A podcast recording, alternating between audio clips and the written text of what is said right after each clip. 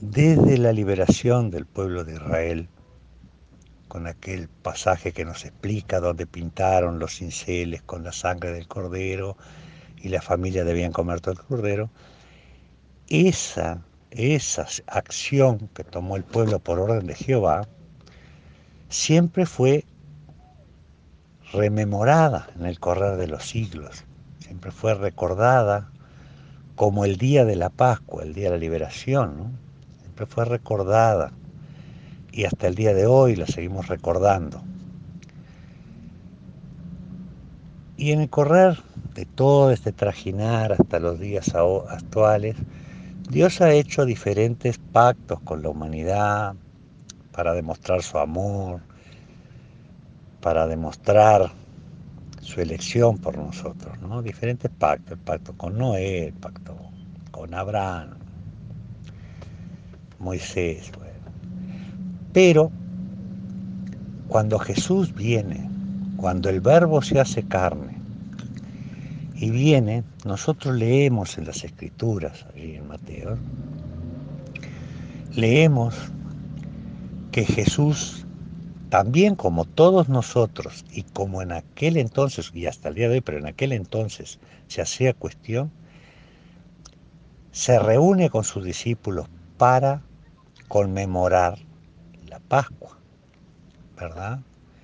Que no era nada más y nada menos que una cena donde se mataba un, cordero y se lo comía entre todos los que estaban allí y se tomaba una copa de vino y se partía el pan sin levadura.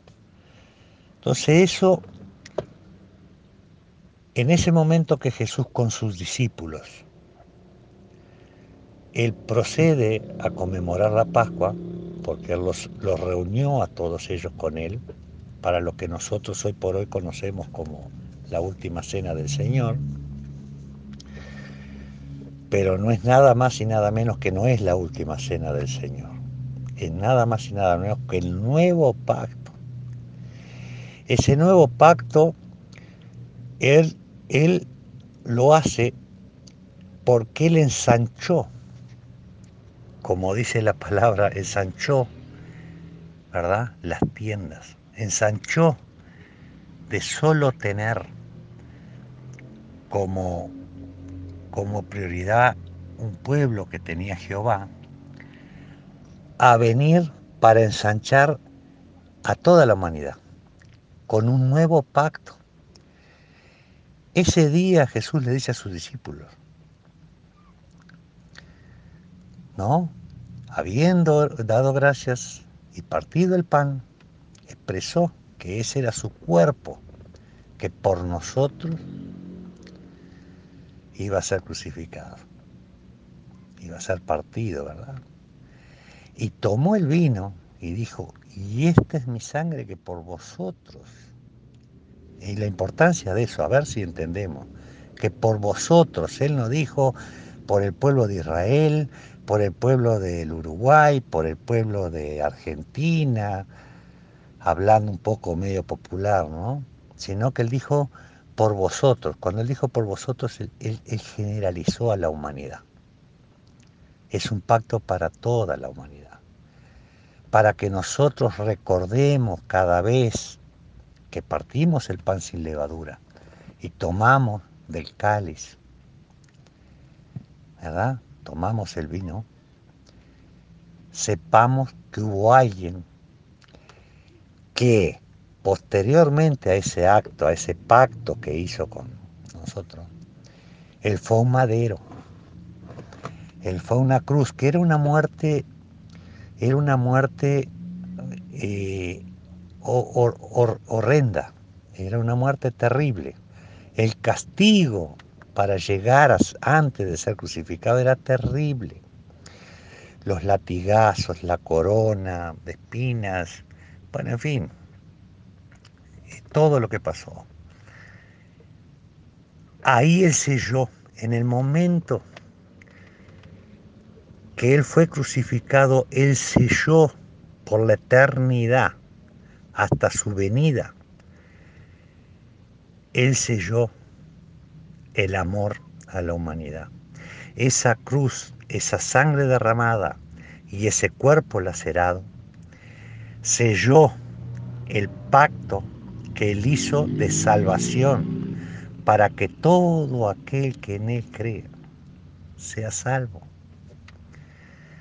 Para que nosotros reconociendo que aquel hombre todopoderoso se humilló, quebrantó su cuerpo, derramó su sangre, para que hoy nosotros disfrutemos de qué? De algo simple, del amor de Cristo.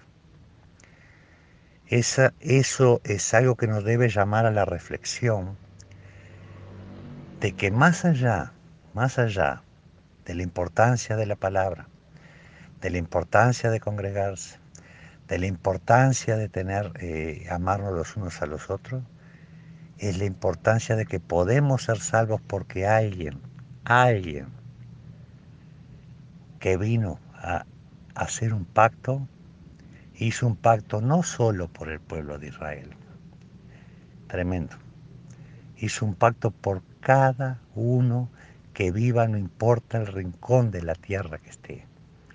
En el más remoto rincón esa persona escucha de Jesús, escucha del sacrificio hecho en la cruz y se arrepiente y acepta al Señor como Salvador, es salvo. Es salvo para vida eterna. Y eso es lo que, lo, lo que es importante. Más allá del pan sin levadura y el vino, es saber que tenemos una vida eterna los que confiamos en Él. Porque los que no confían en Él y no entregan su vida, no tendrán vida eterna.